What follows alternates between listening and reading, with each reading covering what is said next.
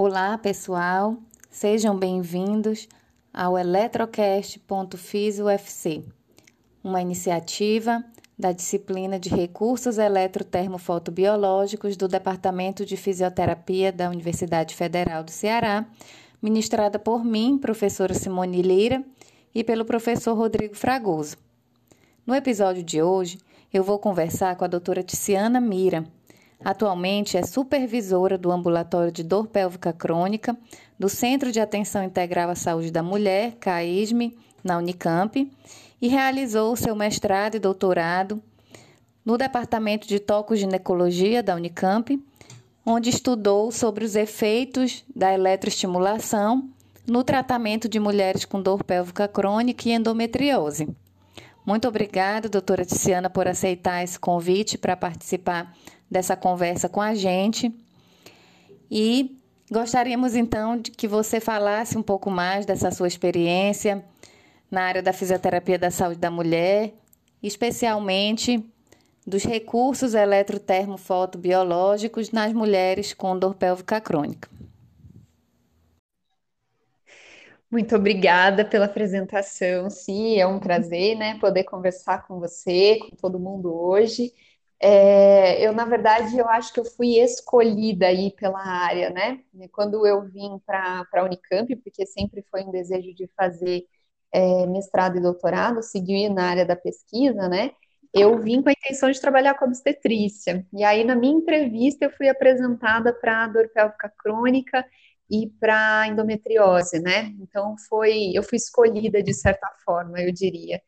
E nesse processo aí de dessa oportunidade que surgiu, é, junto com a equipe da Físio uh, aqui do, do CAISME, que eu nem conhecia direito na época, a gente pensou junto justamente nessa, nessa questão da dor que era recorrente entre as mulheres que tinham endometriose e que uh, não eram sanadas com uh, medicação e cirurgia. Então, a partir disso surgiu a ideia de utilizar alguma coisa que a fisioterapia já tivesse, né, como efetiva aí para tratamento de, de dor, digamos assim, e foi daí que surgiu, então, a oportunidade, a ideia de trabalhar com os recursos da Eletro para a dor pélvica crônica nessas mulheres.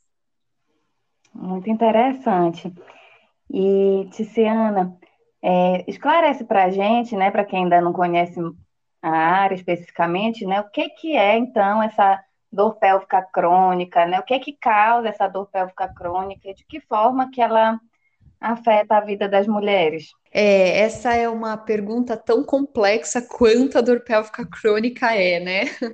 dentre, a, é, dentre as, as dores todas crônicas, né? A dor pélvica é aquela que uh, é sentida nessa região anatômica da pelve, digamos assim. Então, se a gente tivesse que definir uma dor persistente, uma dor recorrente aí, uh, que acontece por mais de seis meses. Então, essa é a definição. Ela pode vir de vários de vários sistemas, então do sistema urinário, do sistema é, ginecológico, do sistema intestinal, pode ser músculo esquelético, pode ser é, nervoso, né, a partir dos nervos, pode ser inclusive psicológico, né, sexual. Então, são inúmeras as fontes, as origens de se ter dor pélvica crônica.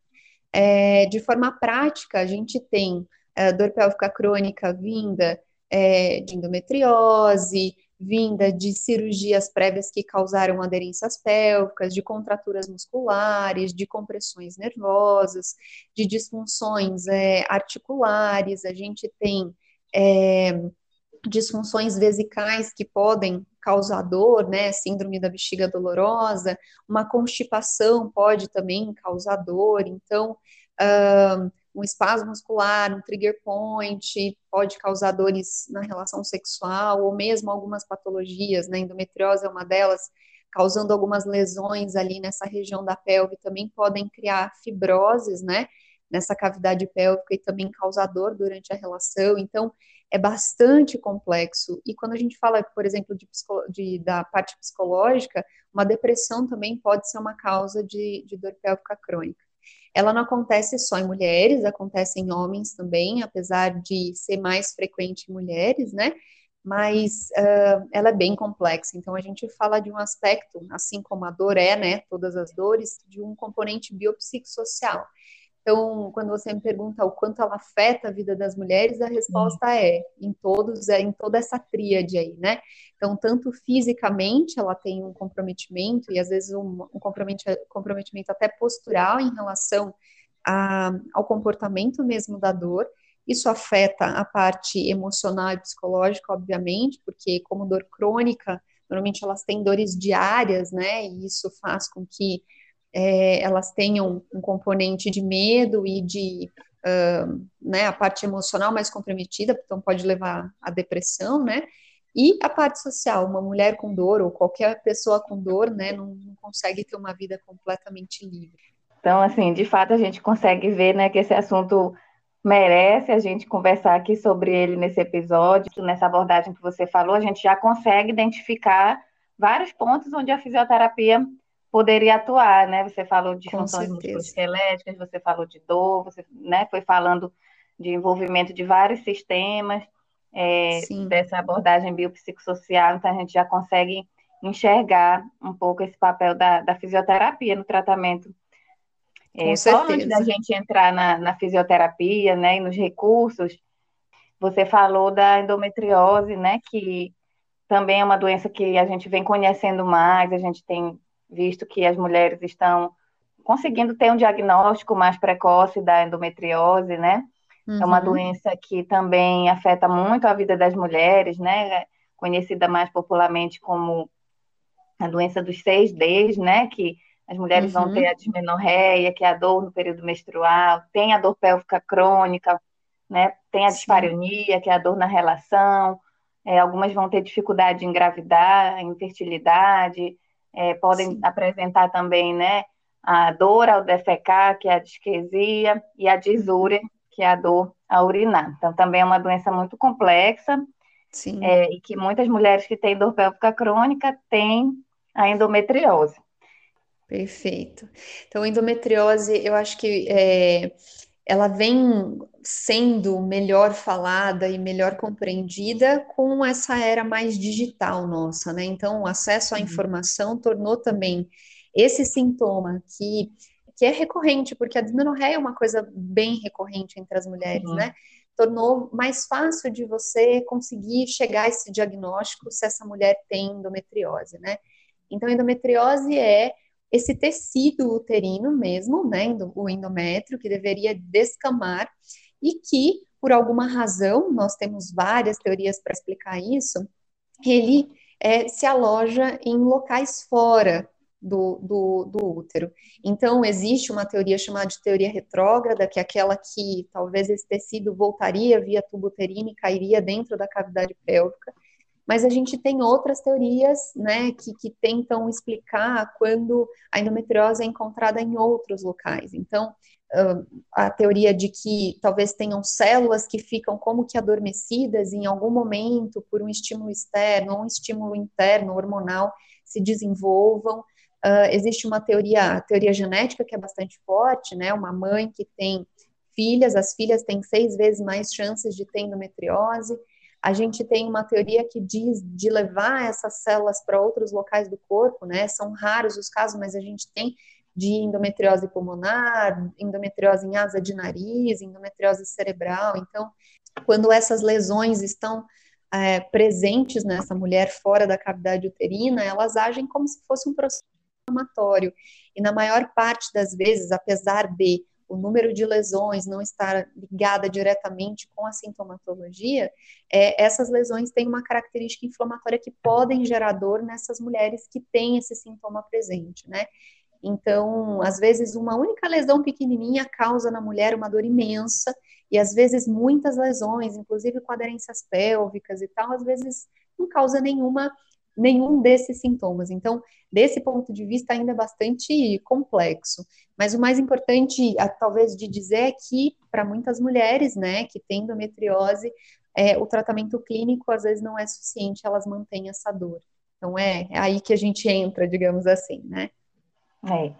E, e assim, também, né, a gente, como algumas pessoas estão ouvindo esse podcast, às vezes tem, né, esses sintomas, às vezes, dessa dor menstrual que às vezes é o que desperta para a busca do, do tratamento, né? Em algumas Sim. mulheres que desde jovens têm dor, né? A dismenorreia, aquela incapacitante que afeta né, a sua vida, você não consegue ir para o trabalho, para a escola, para a universidade, que vai parar no pronto-socorro, né? Que isso Sim. precisa, que isso merece ser investigado, né? Que isso Exatamente. não é normal. Né? Exatamente. Algumas mulheres elas não vão ter a dor, né? E às vezes acabam descobrindo endometriose quando vão né, tentar engravidar, iniciar sua vida reprodutiva, né, se descobrem inférteis, mas eu acho que assim, essa questão da gente desmistificar que, que a mulher ter dor durante o período menstrual, aquela dor que né, te incapacita, que te deixa na cama, Sim. isso não é normal, isso não é aceitável, né? Isso merece uma investigação e merece tratamento também, né? Que Com certeza. Seja... E é o principal, é onde a gente entra. Estava conversando, a gente já percebeu que a fisioterapia, né, pode entrar como um tratamento nessas mulheres, né, que nem sempre a, a cirurgia, no caso da endometriose, o tratamento clínico nas diversas causas da dor pélvica crônica vai ser suficiente. E eu queria que você falasse um pouco mais para a gente, então, desse tratamento, que a gente sabe que tem vários recursos que a gente pode utilizar na fisioterapia, né? Desde a nossa cinesioterapia, que é o nosso carro-chefe, mas também a terapia manual, mas especial, especialmente queria falar dos recursos, né, eletro, termo, fototerapêuticos no tratamento dessas mulheres. Assim como a dor pélvica é complexa, né, há também a investigação, né, se para a gente poder entender a efetividade dos equipamentos, né, como tudo isso funciona para essas mulheres, também é um campo amplo e complexo aí, e que eu acredito que está avançando, a gente está conseguindo é, desbravar novos mundos aí em relação a esses recursos, né? Como você já falou, a gente tem uma gama imensa de recursos dentro da física que a gente pode utilizar e que funcionam muito bem. Então, a cinesterapia e terapia manual realmente são, são aí é, o nosso carro-chefe. Mas os recursos da eletro, né, é, eletrotermofoto, eles vêm justamente para agregar, em alguns casos, em alguns momentos bastante específicos com essas mulheres, né. Então, a gente já tem algumas coisas que na literatura, né, científica, a gente já vê descrito e que eu acho que são informações bastante importantes que eu quero colocar aqui. E também vou falar um pouco da prática clínica, porque é, a gente vê, né, a gente se baseia, obviamente, na parte científica e a gente, com isso, vai ampliando um pouco a visão e tateando algumas coisas na prática. Então, cientificamente, o que é que a gente tem de comprovação de eletro em relação à dor pélvica crônica? A gente tem o uso do TENS, então, a gente tem o TENS suprapúbico, a gente tem o TENS parasacral, a gente tem o TENS no nervo tibial, a gente tem ainda intracavitário e tem ainda na região vulvar ali. Então, para dor pélvica crônica, a gente tem essa ampla forma de aplicação utilizando TENS. A gente usa TENS de baixa frequência, então com 10 Hz, né, considerando é, ser uma dor crônica, mas a gente também pode utilizar, se a gente pensar numa dismenorreia, por exemplo, um TENS usando 100 Hz, por exemplo. Então, a gente vê essa descrição na literatura isso é o que a gente tem, assim, é, de mais volume em termos de, é, de artigo científico. Mas a gente também tem o, o uso da corrente interferencial, feita intracavitária e também na região vulvar, para alguns tipos de dor pélvica crônica. É, a gente tem um estudo recente que saiu é, utilizando termo, né? Então, usando diatermia, calor profundo, é, com microondas para dismenorreia. Então, também é outro recurso aí que entrou nessa, nesse tratamento de, de dor pélvica no geral. Então, basicamente, a gente tem esses recursos mais evidentes é, no tratamento das dores pélvicas no geral, é óbvio, né? Na prática clínica, a gente ainda lança mão né, do laser, é, para alguns casos muito específicos, ainda a gente carece muito de, de informação científica sobre isso, a gente se baseia bastante na, na ortopedia de uma forma geral, o laser funciona muito bem para aquelas dores relacionadas a disfunções musculoesqueléticas, bem pontuais, específicas. Então, é um recurso bem interessante nesse sentido, mas eu acho que a gente ainda tem muito para avançar para conseguir entender quando a dor pélvica é de origem visceral, né, de que forma isso pode, se isso tem uma efetividade, se isso pode atuar a nosso favor. Muito interessante, eu não conhecia, né, já, assim, já conhecia muito sobre o TENS, né, um pouco sobre a corrente interferencial, mas até me surpreendeu a questão da, do calor profundo, né, também Sim. já conhecia um pouco da termoterapia ali na região perineal, antes de realizar alguma técnica de terapia manual, uhum. né, mas não conhecia a diatermia, vou até querer estudar mais um pouquinho sobre isso. E também, assim, né, só para contextualizar aqui para quem está ouvindo a gente, né? Quando você fala assim dessa disfunção musculoesquelética, a gente fala mesmo é, da presença de, de, trigger, de trigger points, né? Sim. De bandas de tensão na musculatura do assoalho pélvico, né? Isso. E pode perceber, fazer o diagnóstico e o, o tratamento né, dessa, dessa disfunção via vaginal, né, intravaginal. A gente consegue palpar esses pontos, né, e tratar esses pontos intravaginal, né, para quem não da mesma forma que a gente tem esses pontos de tensão em outras musculaturas do corpo, também tem nessas mulheres, é muito presente, a gente tem estudos mostrando isso, inclusive um estudo agora aqui da, da UFC, né, onde a gente viu que 60% das mulheres que tinham dor pélvica crônica e endometriose tinham a presença desses pontos gatilhos na musculatura do assoalho pélvico na musculatura do, do músculo obturador interno, né? Então, Sim. a gente vê que a disfunção músculo-esquelética, independente da causa da dor, ela uhum. ela está presente nessas mulheres, né? E não só no assoalho pélvico, às vezes na musculatura ali da, da pelve, né? Do abdômen. Piriforme, glúteo, adutor, às vezes é uma causa de dor ali no pubis e às vezes são trigger points que estão conectados ali, né? Que estão presentes ali. E aí, só para a gente conhecer um pouco mais, assim, né, do que é, falei lá no início, você também contou um pouco né, das suas pesquisas aí com é, o uso do TENS, que foi no seu mestrado, no seu doutorado, e eu queria que você contasse um pouco como foram essas pesquisas, de uma forma breve, e os resultados, né? Assim, o que, que, uhum. que, que você encontrou, então, com a utilização do TENS nessas mulheres. É, só para contextualizar, né, o recurso da Eletro que eu utilizei foi o TENS, foi um TENS portátil, né, é, auto-aplicável, que atualmente é vendido nas farmácias. Então, é um recurso que ele tem um parâmetro fixo, né?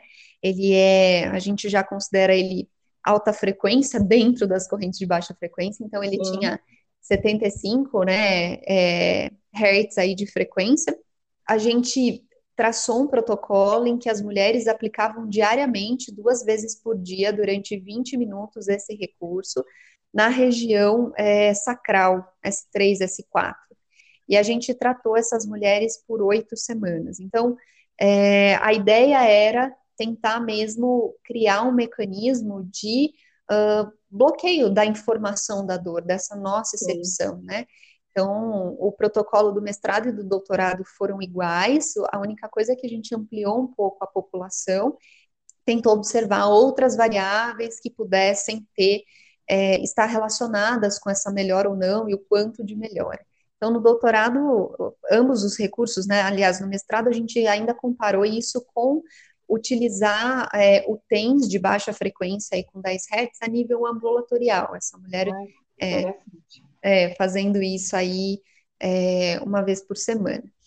É, o que a gente observou é que o TEM, de uma forma geral, independente se usando a, a, a alta ou a baixa fre frequência ali, ambos são benéficos para essas mulheres. O mais importante, me parece, que é essa tentativa de quebrar essa informação de nocicepção, então de, né, de interromper essa informação desordenada aí, é, foi uma coisa que a gente conseguiu evidenciar, tanto na dor pélvica crônica, quanto também na dispareunia, que é essa dor durante a relação sexual, né? E o que a gente observou também é que é, é uma porcentagem de melhora, não é o tratamento Sim. todo, né? É, a gente tentou mostrar um pouco mais numericamente o quanto que isso era de melhor, e a gente percebe que as mulheres melhoram bem, mas que não é todo o tratamento. Então, o que ficou para a gente bastante claro depois disso é que ele é um recurso que pode ser associado ao tratamento dessas mulheres. Sim. Ele pode ser muito efetivo é, no momento em que aquela mulher às vezes não suporta o toque, né? Para você fazer, por exemplo, uma terapia manual, ou que ela não consegue fazer alguns exercícios por uma dor que a incapacita mesmo. Então, entrar com esses recursos pode promover aquela analgesia que a gente é, gostaria num primeiro momento, para que a gente possa, de fato, ir, ir acrescentando e né, conseguindo atribuir outros recursos aí da fisioterapia também. Então, me parece que isso ficou bastante claro, eu acho que essa é uma informação bastante importante quando a gente fala em termos de dor crônica no geral, né? De poder promover uma, uma analgesia ali para poder ir uh, evoluindo esse tratamento. É muito bom você ouvir isso, porque vai bem ao encontro do que a gente tem trabalhado assim agora dentro dos recursos eletrotermofototerapêuticos, né? Aqui na, na UFC, por exemplo, eu divido essa disciplina com o professor Rodrigo Fragoso, uhum. e a gente vem é, já tentando trabalhar isso, entendendo que os recursos, eles estão parte do tratamento, que dificilmente a gente vai tratar um, um paciente somente com um recurso, que às uhum. vezes, assim, nas condições de pesquisa, a gente acaba tendo que estudar assim, os efeitos isolados desses recursos para a gente justamente chegar no entendimento de como eles agem, mas que uhum. na prática clínica a gente vai somar forças, né? Se a gente souber utilizar e a questão dos parâmetros que você falou, é muito importante que o fisioterapeuta né, conheça o parâmetro, conheça a fisiologia daquele recurso, né, para que ele tenha uma dose adequada e, e, aí eu consiga chegar no meu objetivo junto, né, com a cinesioterapia, com a terapia manual, né, quando a gente fala de dor crônica, a gente precisa ter essa abordagem biopsicossocial, a educação em dor, né, às vezes Exato. uma terapia é, comportamental em relação à dor. Então, é exatamente isso, é entender em que momento ele entra, como ele entra para poder é, somar aí ao controle dessa dor, né? E aí achei interessante, né, também diferente aí na, no seu estudo, essa questão desse TENS auto-aplicável, né? Você acha que é, é uma realidade que é viável para o tratamento das nossas pacientes, da nossa população? Você, como é que foi a aceitação e o manuseio das mulheres com, com, esse, com esse equipamento? Então, essa, essa é uma pergunta tão difícil de responder, né? Eu vou, vou ser muito direta em dizer que, em termos financeiros, não é viável. Se a gente for pensar assim, eu sempre ficava imaginando isso quando eu, eu, eu dava o recurso, porque a gente conseguiu uma doação, então, mas a paciente usava é, cerca de é, seis a oito aparelhos, mais ou menos, nesse tempo de tratamento, né? Sim. E porque ele dura seis horas de bateria, então em termos financeiros, não, não é viável assim. Ainda Mas, não, né? Ainda não. Provavelmente é um equipamento que a sua produção ainda, né, não, talvez não seja totalmente aqui no Brasil e que ainda, né, o custo ficou elevado para a nossa Isso. população. É, e assim, quando ele, quando eu comecei a usar, só existia ele no Brasil. Então, isso também encarece o produto de certa forma, né? Mas em termos de aceitação foi muito legal, porque a paciente tinha a possibilidade de um recurso que ela podia manejar a qualquer momento, entre aspas, né? Mas que era de fácil aplicação, ela usava por debaixo da roupa. Algumas pacientes é, diziam que iam no trajeto do, do, do ônibus, né, para o trabalho, a, aplicando isso, né? Quando eu fiz a pesquisa, eu fiz aqui em Campinas e São Paulo, muito bom, ele era simples, então ele tinha parâmetros fixos, era um botão que ela ligava e ela só escolhia entre três opções a intensidade ficava forte, mais confortável. E então, em termos de aceitação, foi muito bom. E isso dava para elas uma liberdade de poder usar um recurso que podia sanar a dor naquele momento em que ela estava presente, ou que ela tinha oportunidade de usar isso com mais frequência sem precisar se deslocar. Então, é uma coisa para a gente pensar, né, é, em termos de tratamento, aí o que, que isso significa para a nossa prática como fisioterapeuta no dia a dia, né? Da atuação do fisioterapeuta, que acho que a gente vem evoluindo também, no sentido de uma fisioterapia mais resolutiva, com menor número de atendimentos, responsabilizando um pouco mais o paciente também pelo manejo da sua condição. Né? Com certeza, e no paciente com dor pélvica crônica isso é super importante, porque o paciente acha, quando ele vem para a gente com esse histórico de dor muito longo, ele acha que a gente vai resolver o problema na vida dele. Quando você é, pensa nesse sentido que você falou, né, de dar um pouco mais de independência para o paciente, mas também trazer ele junto, dizendo, viu, eu faço a minha parte, mas você também tem uma parcela aqui importantíssima de contribuição. Isso normalmente traz um resultado é, a, a, curto prazo muito mais efetivo do que aquele, aquele tratamento em que a gente né, tenta ficar resolvendo todo o problema do paciente. Então, acho que essa colocação é extremamente importante. Então, agora que a gente já entendeu um pouco mais sobre a utilização do TENS, você também comentou anteriormente da corrente interferencial, né, que já é uma corrente aí de média frequência, e eu queria saber se nos seus estudos, na sua abordagem, qual é a diferença, né? Se você acha que tem alguma vantagem, é, alguma diferença, o que é que a gente ainda precisa entender sobre o uso da corrente interferencial, quais são as potencialidades dessa corrente? É, quando a gente utilizou corrente interferencial, né, em termos de, de pesquisa, a gente viu a corrente interferencial para uma coisa bastante específica, que foram as queixas em relação à função sexual dessas mulheres. Então, dores ali vulvares, né, como no caso da vulvodínia, que a gente tem aqui um estudo feito com isso, e a gente também viu em relação às mulheres que tinham é, uma uma, uma dificuldade ali é, da parte sexual por conta de estrogênio, a gente chama de falência ovariana prematura, é como se fosse uma menopausa precoce, né, uma menopausa em mulheres jovens. Entendi. Então a gente viu a corrente interferencial de uma forma bastante específica, né, a gente estava querendo entender se melhorava é, de alguma forma essas queixas de dores durante a relação sexual, principalmente na penetração. E aí, é, o que a gente viu é que essa corrente traz, de fato, um alívio dessa sintomatologia e que traz algumas coisas que foram um pouco inesperadas, digamos assim. Nesse estudo com, com essas mulheres com falência ovariana, a gente observou um aumento da lubrificação, a gente observou ali é, também as mulheres tiveram um aumento do desejo sexual, que é uma coisa que não é uh, digamos assim, física ali, né? Tá ligado Sim. mais ao componente central, mas a gente observou alguns dados nesse sentido. Mais confortável, né? Com certeza, sem dúvida, mais confortável, a paciente relata isso.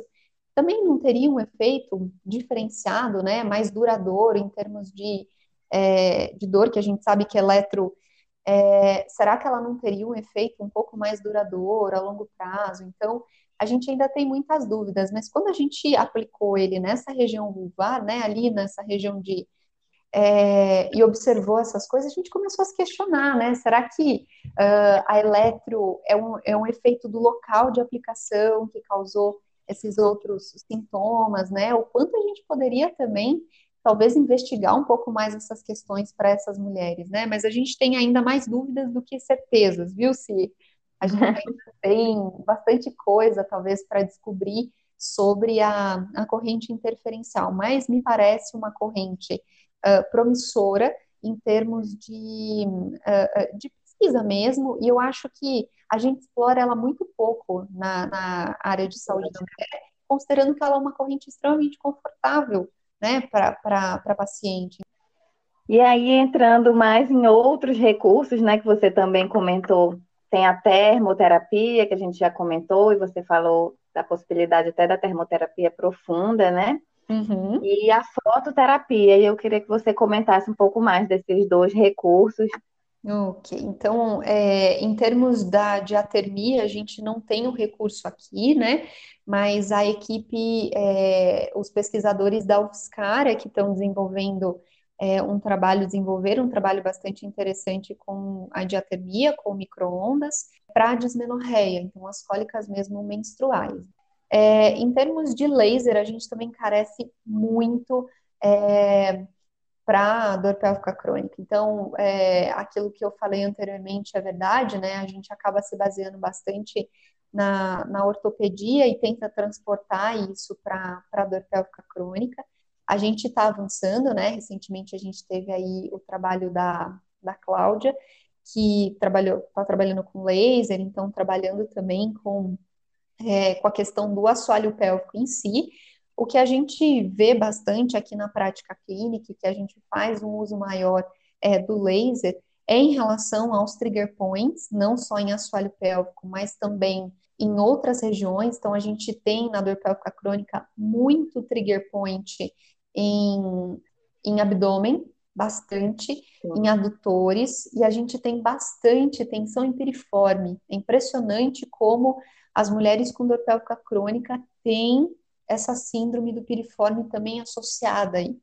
E, e aí a gente acaba usando esse recurso com essa função, né, músculo-esquelética aí de analgesia previamente, às vezes um pós, porque, né, enfim, libera ali um trigger point ou melhora, né, uma banda tensa ali, faz um alongamento e às vezes isso se torna uma coisa dolorosa para a paciente, então esse recurso vem agregar nesse sentido.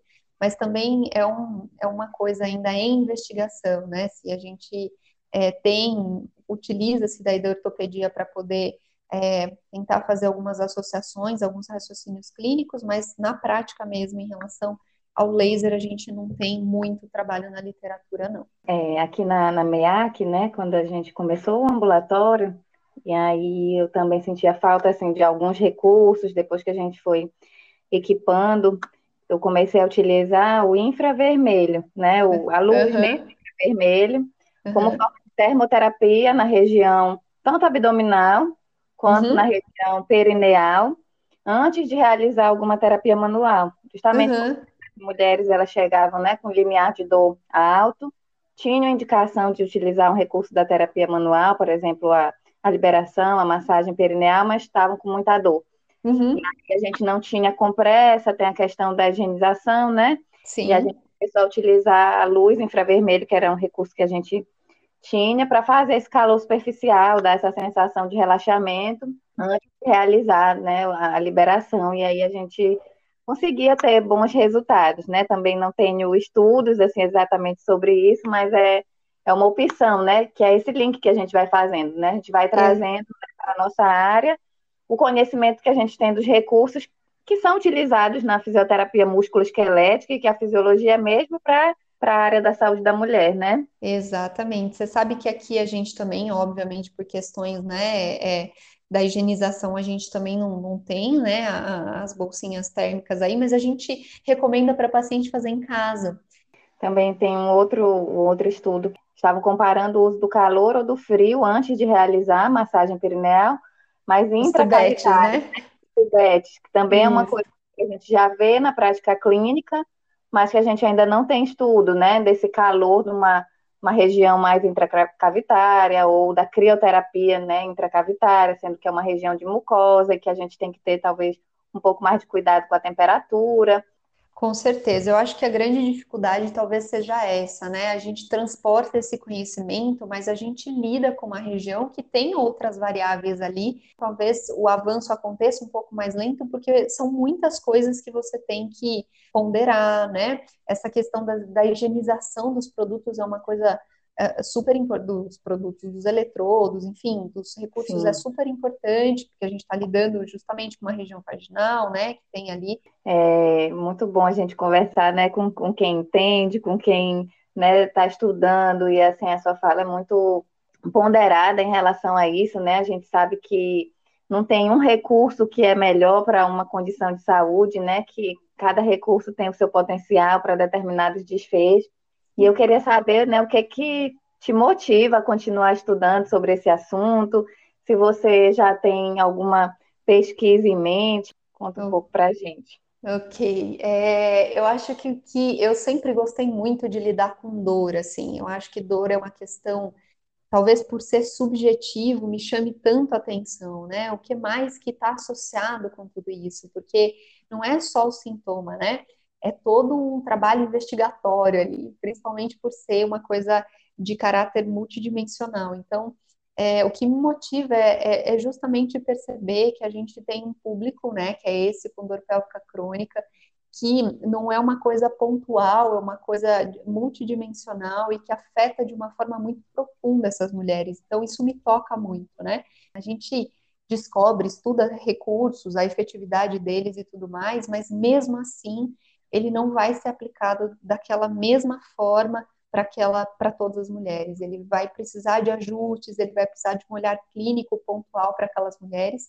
E aí é, a gente está fazendo agora um trabalho que é de olhar para trás e entender o que a gente já fez por essas mulheres e o quanto esses recursos todos da FISIO em geral foram ou não efetivos para essas mulheres. Então a gente está nesse momento agora de pesquisa, mas já galgando aquilo que tem à frente aí. Muito bom conversar com você, né, Obrigada. hoje sobre esse assunto que eu também me interesso muito. Uhum. Obrigada uhum. pela disponibilidade. Nós aqui do Departamento de Fisioterapia agradecemos a sua participação no nosso podcast. Tenho certeza que vai ser muito produtivo para quem nos ouvir. Eu que agradeço o convite, foi um prazer poder conversar sobre esse assunto, que é um assunto que eu também gosto muito. Espero que, que seja proveitoso para todos que ouvirem e que possam ter um olhar aí bastante especial com essas mulheres, porque elas precisam.